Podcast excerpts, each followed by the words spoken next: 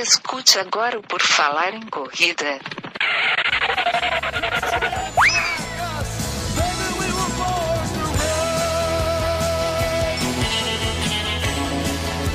Are you ready to run?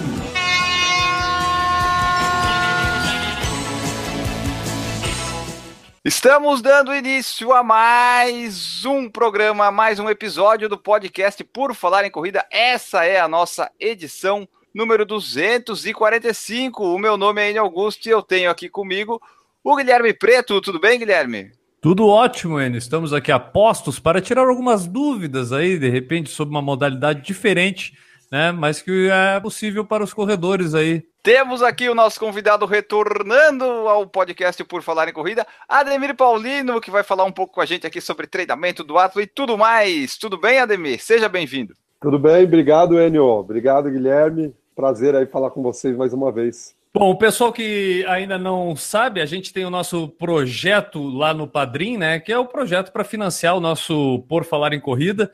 A gente tem aqueles custos que todo podcast tem de hospedagem do podcast, né? Tem a hospedagem do nosso site, todo esse custo de produção. Então, tem muita gente que tem apoiado a gente e aí tem viabilizado de uma forma mais fácil a gente colocar o Por Falar em Corrida aí toda semana disponível para você. Então, se você não conhece ainda o nosso projeto no Padrim, acessa lá o nosso site porfalaremcorrida.com e você vai encontrar o link lá para o Padrim para conhecer o nosso projeto, quais são as nossas metas e como faz. A partir de um real você já pode ajudar o Por Falar em Corrida. Bom, Ademir, como tu tem a experiência, além de ter a experiência na corrida, que a gente já conversou aqui até no outro podcast, tu também tem a tua experiência, né, de campeonatos mundiais do aquatlon. E eu quero começar perguntando para ti, cara, uma coisa assim, eu sou corredor, né, já tenho uma certa experiência, não sou um grande corredor, mas já tenho um tempo que eu corro, e eu quero começar a praticar algo diferente, cara. Como é que eu faço a transição, ou como é que eu acrescento, assim, a prática do aquatlon? Tem um movimento agora, né, tem bastante gente aí, principalmente os corredores mais experientes, né, que acabam fazendo várias provas, fazendo maratona e, e aí se sente até desmotivado e quer alguma coisa diferente, quer ter uma, uma motivação diferente. E aí o aquatlon ele tem vários benefícios para o corredor. O primeiro é que você, para você praticar o aquatlon, você não precisa comprar nenhum equipamento. Você vai precisar de uma piscina. Diferente do, do triatlon, que você já tem que investir numa bike, você nem sabe se você vai conseguir fazer ou não. Então, um, um caminho natural aí é para quem quer praticar e ter uma motivação maior, é começar a nadar. A natação é um esporte que se complementa muito bem a corrida, porque a natação ela é um esporte muito diferente da corrida, né? O, o fato de você entrar na água, você já quebra a tensão muscular, que a corrida deixa aquela musculatura mais tensionada, né? A musculatura fica mais rígida. E a natação, pelo fato de você entrar na água, você já tem essa, esse relaxamento da musculatura, né? E por serem esportes diferentes, né?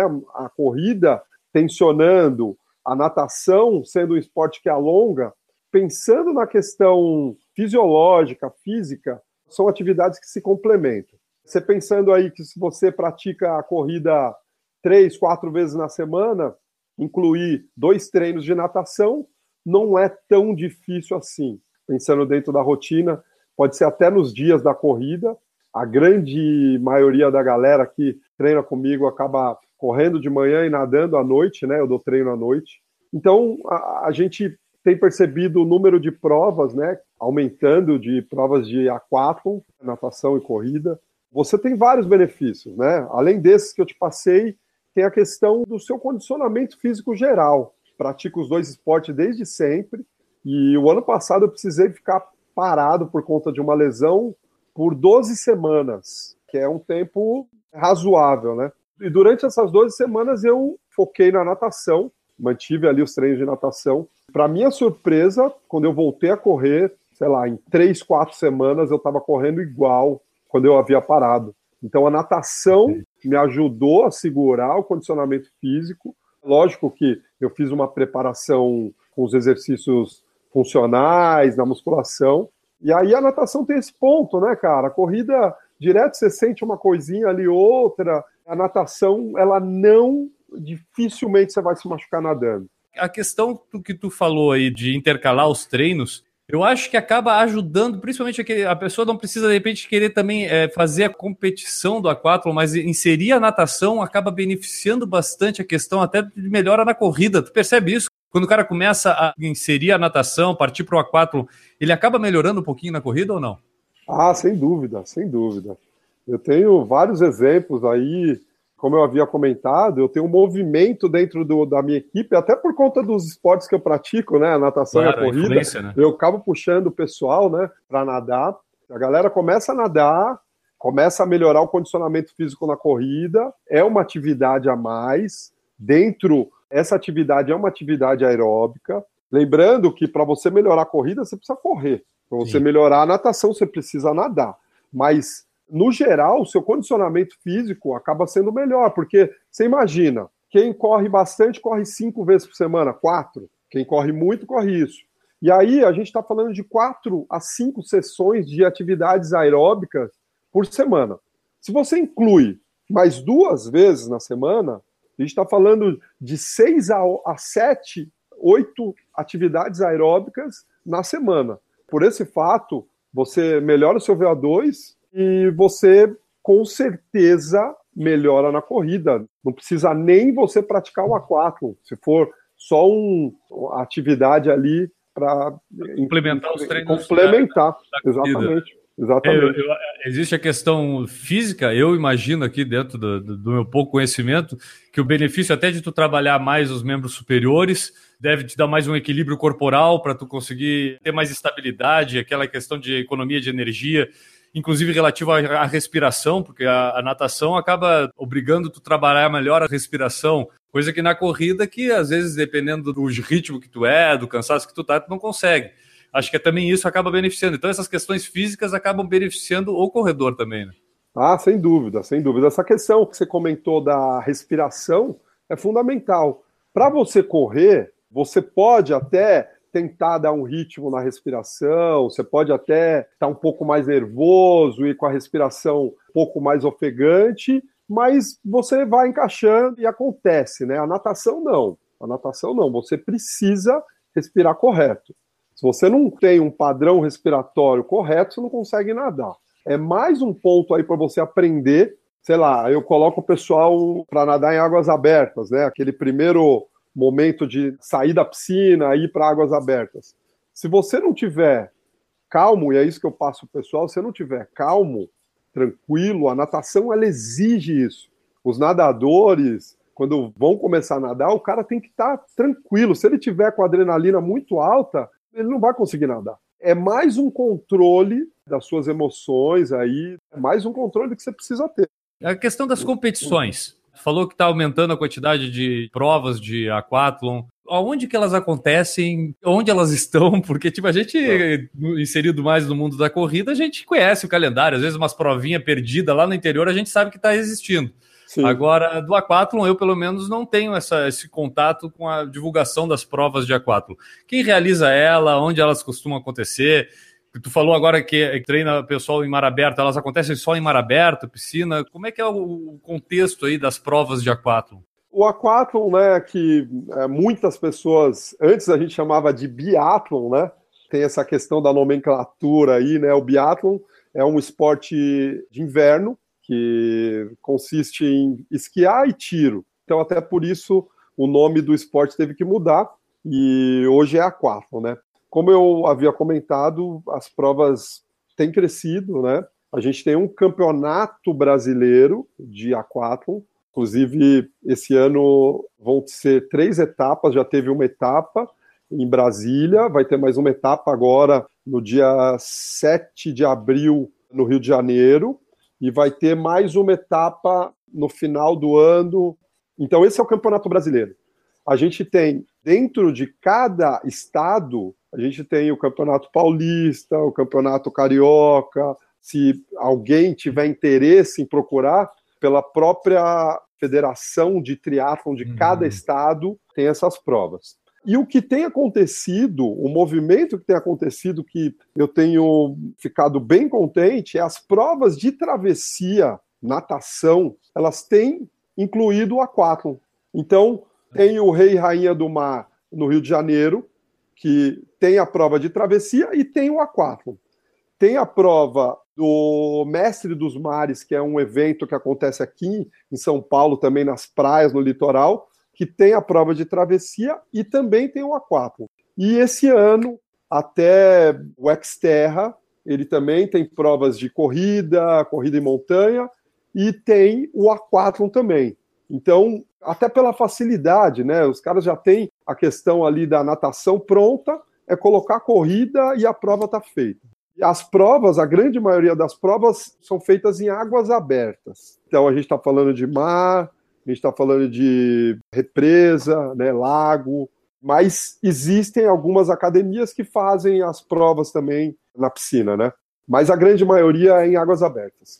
Quais são as distâncias, modalidades que eu tenho dentro do aquátlon? É que nem o triatlo, assim, existem o sprint, olímpico, assim, ou é, uma, ou é mais coisa mais restrita as modalidades dentro do aquátlon? É assim, né? As provas geralmente em piscina é a distância mais curta, que é o 500 nadando e 3 correndo. Uma prova super rápida. A gente está falando aí de uma prova média de 20, 25 minutos, né? Rápido, né? Nadar e correr. E aí o Campeonato Brasileiro e as provas, as, a grande maioria das provas, é uma prova de mil metros nadando e cinco quilômetros de corrida. Que aí já é uma prova com tempo maior, é uma prova que tem Campeonato Brasileiro, o Campeonato Mundial é assim também, mil metros nadando e cinco correndo. Prova dinâmica, rápida, é bem legal a prova, bem legal. O Ademir é melhor na, na natação. Como é que é a tua estratégia, Ademir? Porque imagino que deva ter, né? O cara deve ter uma, uma, uma dessas modalidades que seja a melhor dele. O Ademir é como? É melhor na corrida ou melhor na natação? É bem próximo, viu, cara? Bem próximo. A minha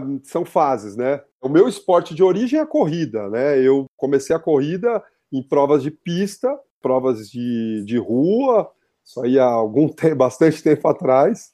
Mas eu comecei a nadar com 14 anos. A natação também ela tá na minha rotina aí de treino desde então. Eu nado por volta de cinco vezes por semana e corro em torno de quatro vezes por semana. Na prova que eu fui campeão mundial, eu fiz a segunda melhor corrida e a segunda melhor natação. E a questão de, da competitividade, pensando em performance, é exatamente o equilíbrio. Não dá para você ser muito bom em um e ser fraco no outro. Agora a pergunta que eu imagino que o mundo todo deve estar se fazendo nesse exato momento que a gente está falando desse assunto: os dreads não atrapalham na natação, cara? eu tô numa fase agora bem voltado para corrida. Meu cabelo tá bem grande. Semana passada eu rasguei três toucas. A qualidade das toucas estão piorando. Para provas mais importantes, eu estava com o cabelo menor. E a questão é colocar dentro da touca. Colocou dentro da touca, cara. Nada que cinco pessoas fazendo força não consiga, não. Nada que 15 minutos antes da prova ali para colocar dentro. Daí essas provas tu não tem que nadar de novo depois, né? É assim, essas provas, a prova ela depende da temperatura da água se num campeonato brasileiro e num campeonato mundial, a gente falando de provas oficiais, né? A prova ela é dividida em dois e meio de corrida, um quilômetro de natação e dois e meio de corrida. Essas provas, quando a gente não precisa usar aquela roupa de neoprene, quando a temperatura da água está acima de 20 graus. Na China, que foi a prova que eu fui campeão mundial, a temperatura da água estava 22 graus, que é uma temperatura boa para nadar.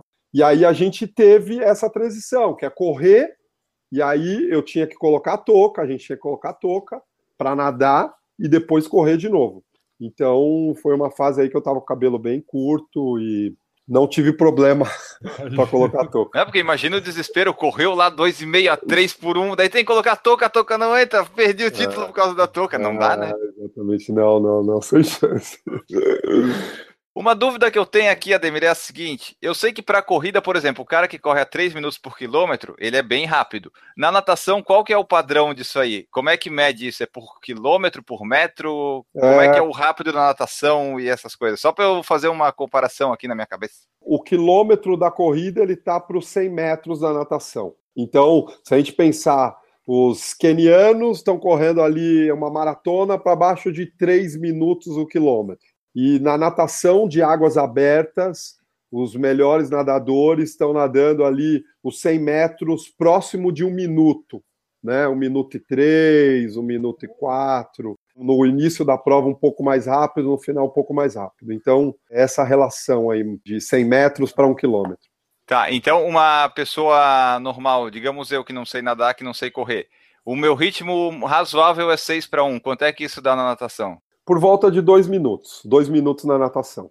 Para fazer 100 metros. Ele, ele quer saber o seguinte, para ele não passar vergonha, para as pessoas não ficar olhando para ele e ficar rindo. Se tipo, olha ali, aquele ali, vai morrer afogado, coitado. É dois minutos, fazendo 100 metros, dois minutos, não passamos vergonha. O problema é, é que não são só 100, né?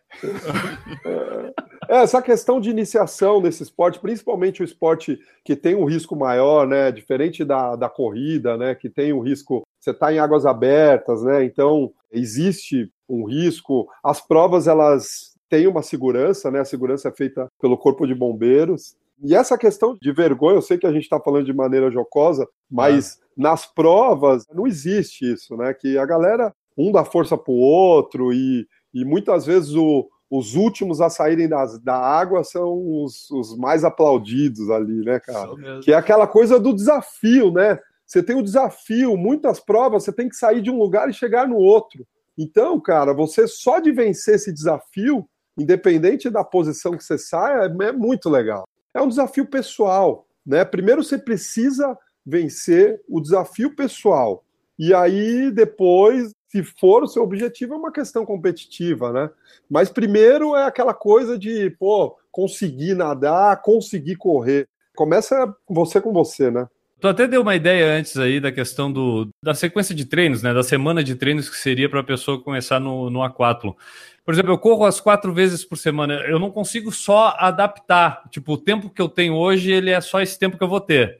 Eu certo. consigo fazer uma adaptação, mesmo que seja para entrar no aquátlon num nível mais leve, tudo, trocar alguns dias de corrida pela natação, eu consigo fazer essa adaptação ou aí o, é melhor não, cara, continua na corrida então, quando der faz intercalado uma natação. Eu preciso abrir mão de tempo para iniciar no aquátlon? É importante assim, né? Depende muito do objetivo. Se você quiser fazer uma prova de aquátlon, aí a gente está falando de um esporte que é natação corrida.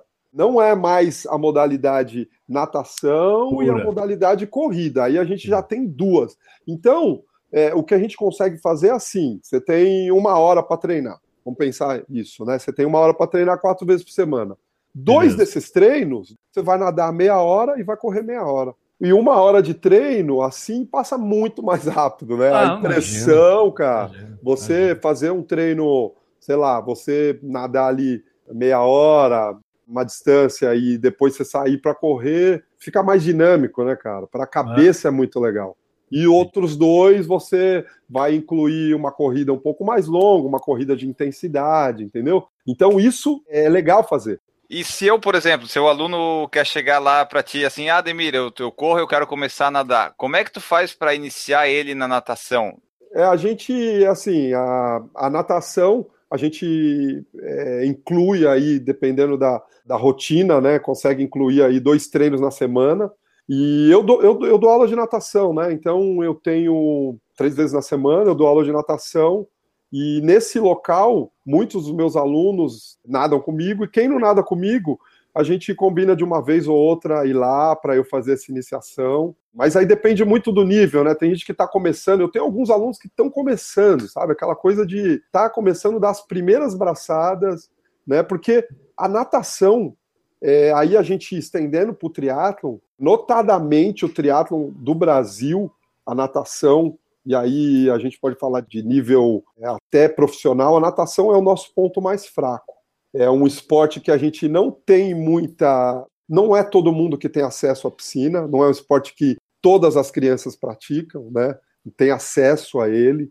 Então, o que é mais comum é o pessoal começar a nadar já mais velho. E a natação é um esporte que, quando você começa mais velho, você desenvolve o esporte, mas é diferente de quem teve contato desde criança, aquele contato com a água cedo, né? O que a gente vê é isso, né? A galera sofrendo muito para sair da água e aí pedalando bem, ou, ou quando sai no A4, correndo bem, né? Então, é o nosso ponto fraco. Eu sou desse nível iniciante que o Ademir falou, da pessoa que não sabe nem bater o braço. Esse seria eu. Mas, por outro lado, cara, é assim, até pela experiência que eu tenho, né? Eu, eu sou treinador de natação, antes até de, de ser treinador de corrida.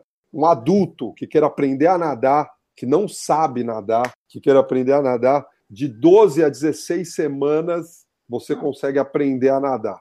E aí, para desenvolver, aí você tem a vida inteira para desenvolver, que é um esporte muito técnico, né? Mas você conseguir se deslocar na água, a gente falando aí de 12 a 16 semanas, você está nadando. Eu tenho pessoas que começaram o ano passado a nadar, e esse ano, agora, daqui duas semanas, vão fazer um 70.3, que é uma prova que ah, tem 1.900 metros de natação. Não é uma coisa definitiva. É, as pessoas costumam achar que, pô, eu não sei nadar e não sei o quê, e eu tenho medo da água. Se você tiver a iniciação e você se dedicar ao esporte duas vezes por semana, com três a quatro meses você está nadando. O que eu sinto das pessoas que vão aprender a nadar mais tarde é muito mais a questão do medo, do receio criado ao longo de toda a vida de entrar num lugar que não vai saber se virar, do que realmente a coordenação, a capacidade de boiar, de tudo. Tipo, isso aí, é, às vezes, é mais é tirar esse receio de tirar o pé do fundo da piscina ali, né? É, e assim, né, cara, não é todo mundo que se coloca numa posição ali de, de aprendiz, né? Então tem muita é, gente que, que já tá correndo pra caramba, que já tem um nível bom de bicicleta, e aí tem vergonha. Tem vergonha, eu vejo o pessoal chegar lá na piscina, nossa, se escondendo e tal. E aí vê que não, não, não precisa. Do, isso é uma besteira, né? É Todo mundo aprende, assim, nunca é tarde. Nunca é tarde. Eu já vi de tá. tudo. Pessoas começando com mais de 50 anos e fazendo Ironman, pessoas começando com 30 e poucos anos e virando excelentes nadadores, né? É questão de, de você se colocar na situação o Michel falou uma coisa que pode se encaixar no meu perfil. Ele falou assim: ó, quem não sabe nadar, a gente fala que é igual a um peixe. Se ninguém for lá e tirar da água, não consegue sair sozinho. é, Fala ele, vamos desmistificar isso. Tu sabe nadar ou tu não sabe nadar? Não, eu sei me locomover de um ponto ao outro. não sei por quanto tempo, mas eu consigo. Tá, tipo, mas entre tu e o Marley, meu labrador aqui, quem é que chega antes lá no outro lado? Depende, depende das condições.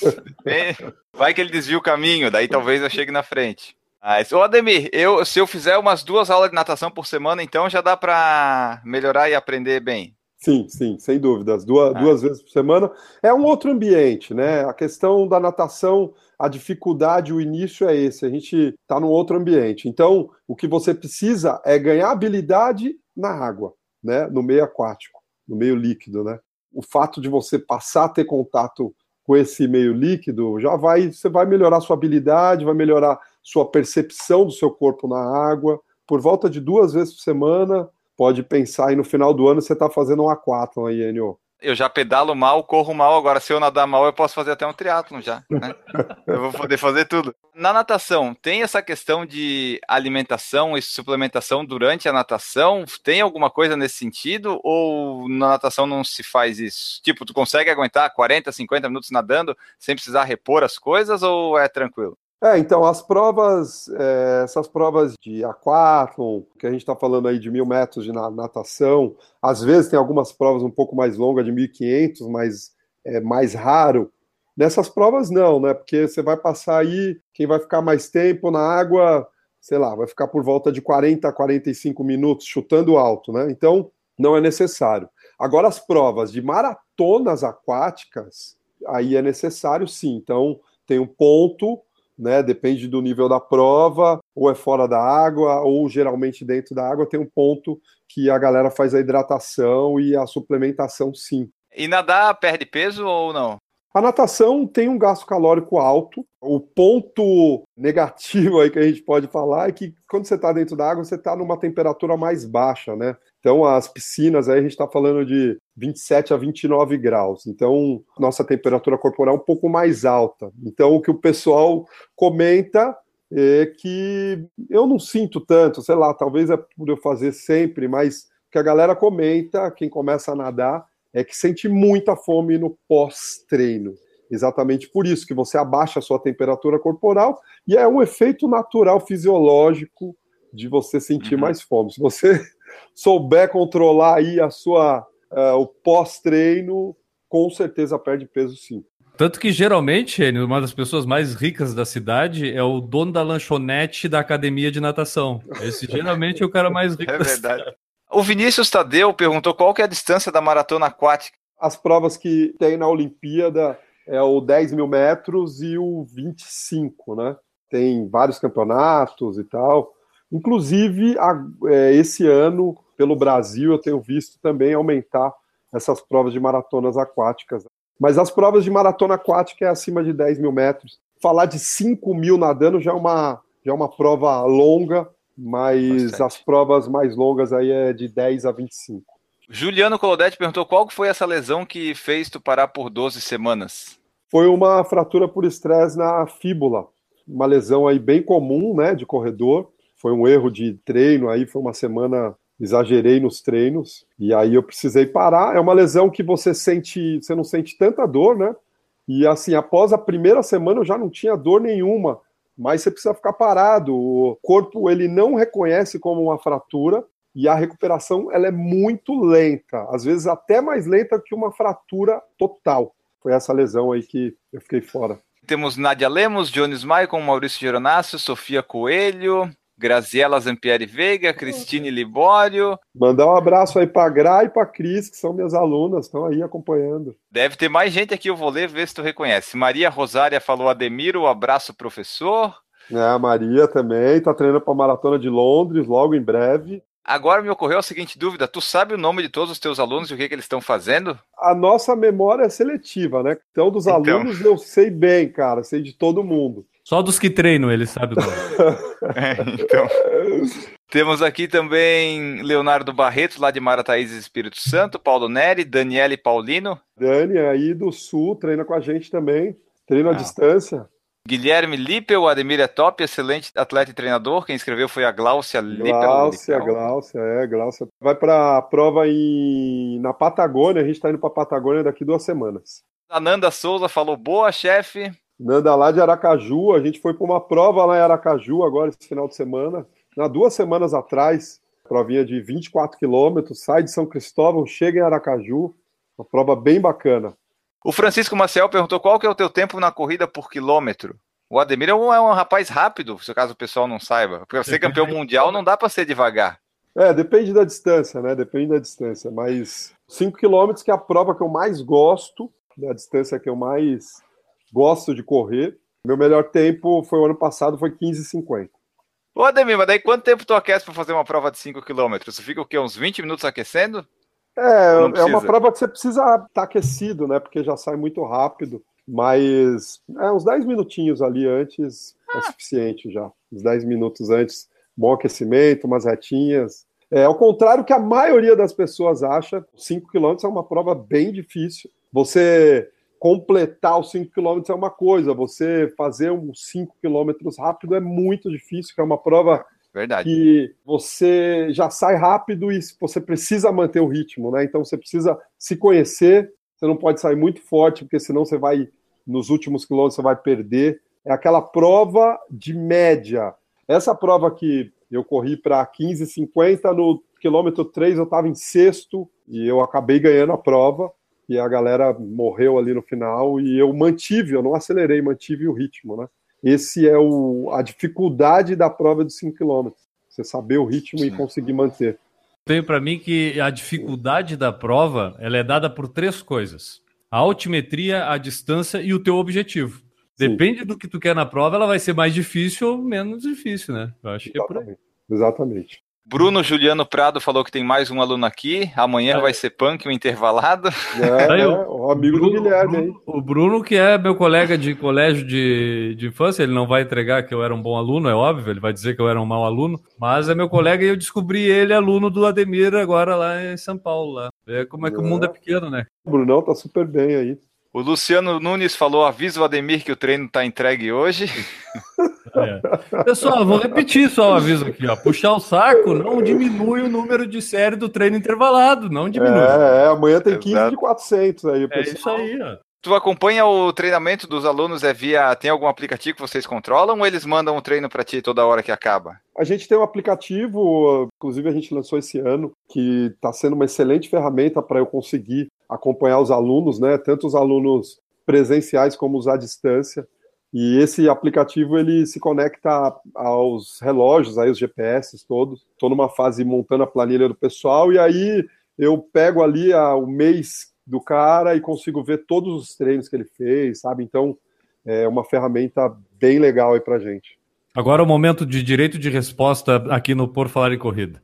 Ademir, a gente teve a presença da Debs aqui umas semanas atrás e ela contou para nós a história da maratona de Nova York dela do ano passado. Sim. Ela sim. disse que ligou para o chefe e disse: Olha, fui convidada para fazer a maratona de Nova York. Como é que o Ademir, o treinador Ademir, recebe esse tipo assim de pedido? Treinador, eu quero correr uma maratona daqui a três semanas. Tem o direito de resposta para dizer, ah, deve dizer a versão dela, agora queremos saber a é, Exatamente, ela, ela, a gente tinha combinado que ela não ia correr maratona, eu falei, vamos voltar um pouco, vamos fazer os 10 quilômetros, sim, coloquei ela numa prova de 5, coloquei nas provas de 10, a gente estava pensando em correr a meia maratona, e aí ela veio com essa, né, pô, daqui a nove ou dez semanas, dois meses, para correr a maratona. E é complicado, né? Porque o, a questão maior é assim: o meu medo como treinador, meu receio como treinador é machucar. Porque o cara machucou, é o pior, a pior situação. Mas ela foi super dedicada, conseguiu fazer todos os treinos. E é. foi uma preparação diferente, porque a gente não teve o tempo hábil de fazer aquela preparação mas deu tudo certo e ela não tinha grandes pretensões e até por isso que ela curtiu muito a prova, né? Porque tá ligado a isso, né, cara? Você curtir a prova tá ligado a, a sua expectativa. Se a sua expectativa, como você falou, né? Depende. Qual que é a expectativa? É chegar no final? É fazer um tempo? É se classificar para Boston? É ganhar de, sei lá. Então ela curtiu a prova e, e foi bem bacana. A questão, às vezes, a influência do treinador em dar o ponto de vista correto, de repente, para a situação, acho que é muito importante. Não, isso é legal porque levanta um outro ponto aí que eu acho é fundamental, né? Principalmente, eu vejo quando a galera vai pensando em baixar tempo, pessoal, o controle das emoções, né? Aquela coisa do momento e chegar lá no dia e fazer e tal. Eu vejo a galera geralmente ficar muito nervoso, e tem que ser exatamente o contrário, cara. Tem que ser exatamente o contrário. Para você conseguir fazer uma boa marca, você tem que estar tá relaxado, você tem que estar tá despretensioso, né? Você tem que ter uma estratégia, é lógico, mas o que eu vejo muito a galera muito nervoso, né? Principalmente os amadores, né? Os, os profissionais muitas vezes os caras estão mais tranquilo do que a galera ali que não tem nada a provar para ninguém e acaba ficando super nervoso. O que eu sugiro aí para a galera é fazer mais provas para você no dia do evento saber como você fica, como que é o seu controle da emoção, né? Você treinar isso. E no dia do evento você tem que estar relaxado, cara, saber que você fez o que tinha que ser feito e ali, né, pode acontecer de tudo, né, cara? Como você falou, depende do clima, você pode estar treinando bem, igual foi a maratona de, de Buenos Aires o ano passado, e a prova estava um super calor. Aí a prova que era rápida todos os anos, a prova ficou lenta. São vários fatores, né? E daí, no caso da Debs, ela tinha maratona lá de Nova York, era uma coisa toda especial. Mas quando tem um aluno que chega assim para ti que ah, quer fazer uma maratona daqui a quatro meses, ele começou agora a correr na assessoria e tal, tu tenta demover, tu tenta dizer assim, ah, comigo não dá para treinar, ou tu tenta rever esse objetivo, tu diz, não, tudo bem, se tu quer fazer, a gente dá um jeito. Como é que tu lida com isso? É assim, né? Tem algumas pessoas que chegam, que querem fazer maratona, que ainda não tem a base, ainda não tem lastro, né? A base ainda para conseguir fazer uma maratona. Um tempo bom, se a gente fosse falar do ideal, por volta de. Depende muito da pessoa, mas no mínimo três anos tá, de treino aí para a gente chegar numa maratona. Tem um monte de gente que faz menos que isso, mas a gente falar de tempo aí de maturação no esporte seria isso. Mas tem gente que fala, não, eu quero fazer e bate. Então eu falo, ó, os riscos são esses, esses e esses, entendeu? A chance de você machucar é alta, a chance de você fazer a prova encher o saco do esporte também é alta, que eu vejo esse filme o tempo inteiro. Os caras que começam com tudo e querem fazer uma maratona, faz uma maratona, faz duas e aí depois some, sabe? Desaparece, porque enche o saco. Né? É. O cara não tem a base mental para aguentar os treinos, para você ficar ali treinando naquela sequência de treinos, né? De várias semanas, de vários meses. E aí, muitas vezes o cara se decepciona porque ele ainda não tem a base, não consegue fazer o que ele esperava. Então, tem os dois casos. Eu seguro várias, seguro a galera mesmo, tento segurar para dar um pouco mais de qualidade, né? Correr uma meia maratona boa, correr um 10 quilômetros legal, para conseguir chegar na maratona e correr também, né? Mas eu tenho a galera que, porra, meu, é isso que eu quero, eu quero correr a maratona daqui a seis meses. Eu falo, ó, o risco é esse, a chance de você se machucar é alta. E aí uhum. o cara compra, se ele comprar, e aí a gente, vamos junto, vamos junto. A gente segue os treinos. O Marcos Calil, que é seu aluno, ele perguntou assim para tu falar da tua matemática, que ele fala assim, ó, em todas as provas que ele me passou a estratégia, achei que era loucura, mas ele tem um método todo dele de definir o pace ideal na prova. Ali no limite para fazer o menor tempo, mas sem quebrar. Só não sei se ele vai conseguir explicar. Esse aí é mais um feeling, né, dos anos de atleta, né, até mais contato com os alunos, né, é, é complicado mesmo explicar, mas né, é o acompanhamento dos treinos, né, e a gente acaba tendo esse feeling das provas, né, porque o que acontece é assim, né, o, o treinamento, ele nada mais é para você se fortalecer para o dia do evento, você conseguir se superar, fazer algo a mais. Eu acho que os eventos eles servem exatamente para isso. Toda aquela atmosfera, aquele ambiente, ele serve para você conseguir se superar o que eu acabo passando para a galera aí, a gente sempre faz as estratégias, né, pré-prova,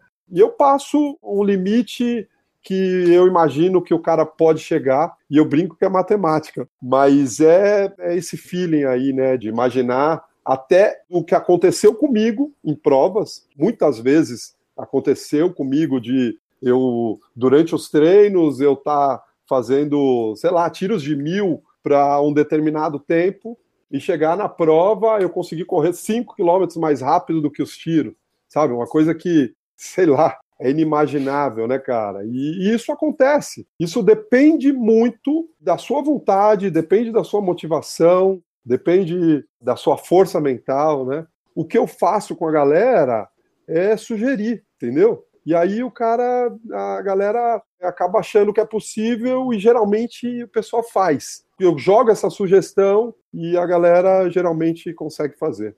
E outra coisa que temos que falar é dos exercícios que tu faz complementares à corrida. Quando eu fui lá numa sexta-feira, lá no treinamento lá que vocês fazem no Parque Severo Gomes, eu vi lá, tinha uma moça, ela dava tipo um tiro de um quilômetro, aí no intervalo, em vez dela descansar, ela ia lá pro meio do parque fazer uns funcional, fazer uns negócios doidos. Aquilo é uma sessão de tortura, é, praticamente.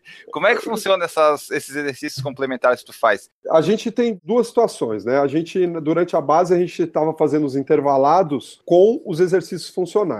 E esses exercícios funcionais, eles são poucos, né? Então, é mais um objetivo de ativação muscular a gente faz exercícios de abdômen, de core, Sim. né? Abdômen lombar, glúteo e posterior, né? Que é a musculatura principal envolvida na corrida.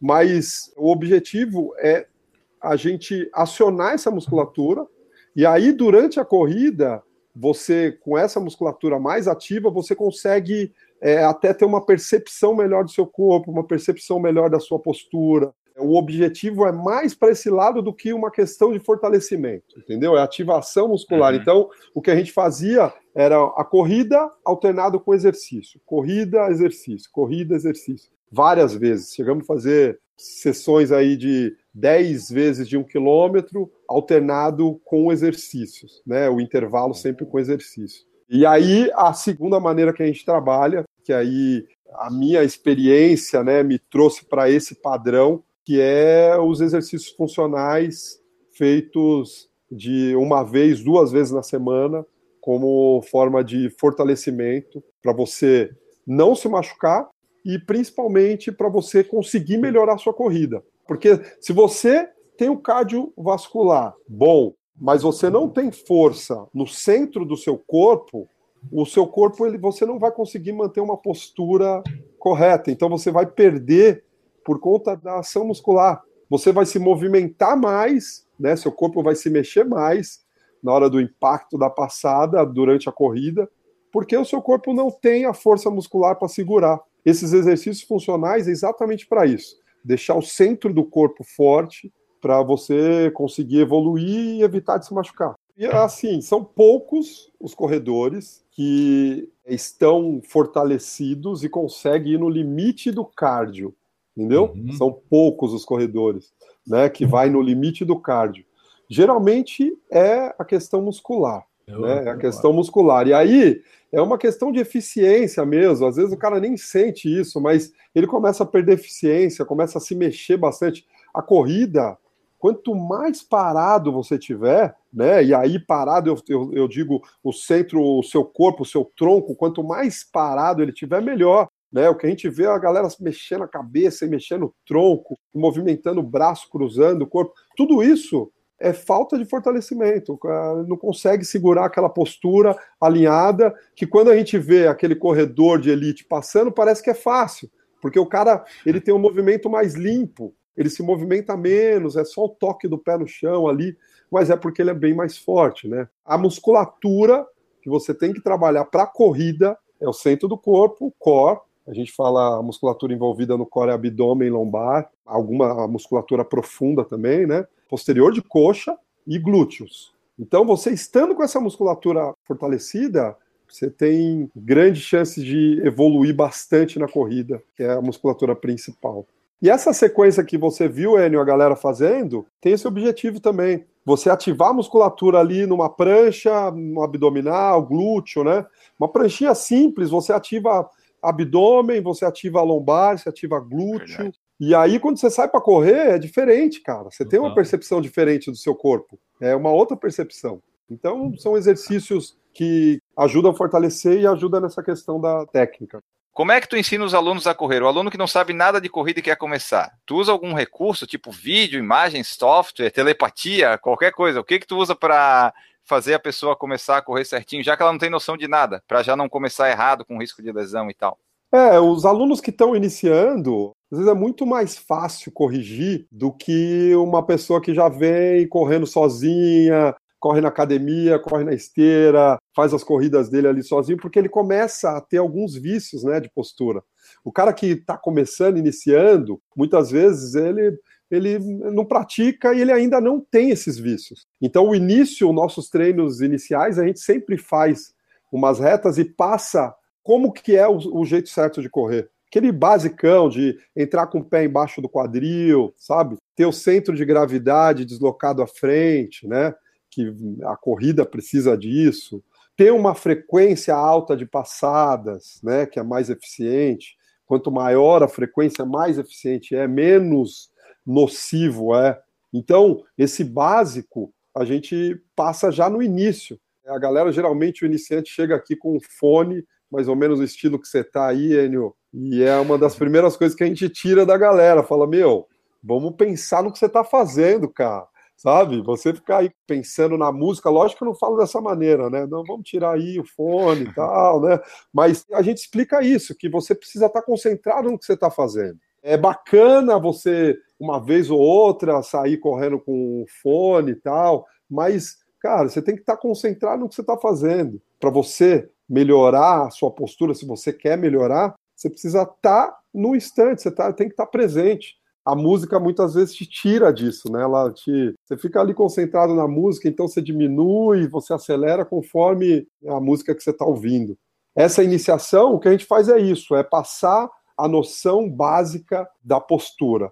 Uma vez ou outra a gente faz uma filmagem para mostrar uma, um detalhe ali, outro que seja um pouco mais relevante. A corrida não é um esporte fácil. Você tem que estar tá dentro, você tem que tentar deixar a sua corrida o mais eficiente possível para você conseguir melhorar e conseguir fazer os treinos, né? Então, essa questão da consciência é sempre, tá sempre consciente, concentrado. Bom, pessoal, essa foi a nossa conversa com Ademir Paulino. Se você tem mais alguma dúvida ou quer deixar seu comentário, você entra lá no post da edição que vai estar no site. Você pode mandar e-mail, comentar também nos direct do Instagram, onde você quiser, aqui no YouTube. Comenta aí se você tem mais alguma dúvida, alguma sugestão, que a gente pode chamar o Ademir mais para frente novamente. Antes da gente ir embora, eu só tenho que lembrar do padrim.com.br barra por falar em corrida para você apoiar o nosso projeto, ser nosso padrinho ou madrinha, assim como fazem o Alexandre de Oliveira, a Aline Sulzbach, o Antônio Monaschi, o Aristóteles Cardona, a Beatriz Carvalho, o Bruno Silveira, a Cintia Aires, a Daiane Freitas, o Danilo Confessor, o Dejaldir Santiago, o Diego Inácio, o Douglas Godoy, o Eduardo Guimarães, o Eduardo Massuda, o Eric Ito, a Fabiola Costa, a família Nery, o Fernando Loner, o Fernando Silva, a Giovana Calp, o Henrique da Gama, o Everton Ribeiro, o Janir Marini, Jonathan Davi, Jones Maicon, Jorge Oliveira, Júnior Menezes, Leandro Campos, Lorna da Silva, Luiz Oliveira, Marcelo Oliveira, Marcos Calil, Marcos Cruz, Marcos Tenório, Maria Gabriela, Mauro Lacerda, Michel Moraes, Nádia Lemos, Natan Alcântara, Pierre Falcão, Regis Chachamovic, Renata Mendes, Ricardo Kaufmann, Ricardo Silvério, Roberta Pereira, Rodrigo da Col, Samu Fischer, Tiago Souza, Vladimir Assis, Wagner Silva, Washington Lins. Dado esse recado do Padrim, vocês podem continuar mandando suas mensagens e seus áudios, a gente vai colocando aqui nos próximos programas. Ademir, muito obrigado pela sua presença aqui. Eu só queria que tu deixasse aí o teu tchau, né, tua mensagem final e também os teus meios de contato para o pessoal que quiser procurar, treinar contigo, enfim. Legal, eu agradeço aí, sempre bacana conversar com vocês. Agradeço aí a galera também que acompanhou a gente aí, bacana. Bom, meus contatos aí, Ademir Paulino, eu estou no Facebook, no Instagram, bem fácil achar o nosso site também, ademirpaulino.com. Agradeço aí mais uma vez. Perfeito, muito obrigado, Ademir. Guilherme Preto, deixe seu tchau aí para nós ir embora. Cara, dá um tchau para todo mundo. Muito obrigado por terem ouvido mais este podcast do Por Falar em Corrida. Vou deixar um tchau especial para o Bruno, então, que foi meu colega de, de colégio lá na, na, infância, no São Francisco de Rio Grande. E hoje é aluno aí do Ademir e está batendo seus recordes pessoais a todo vapor. Então, um abraço para o Bruno Prado aí. Então. Beleza, maravilha. Ficamos por aqui, voltamos no próximo episódio, no próximo programa. Um grande abraço para vocês aí que nos escutaram e tchau. Errou!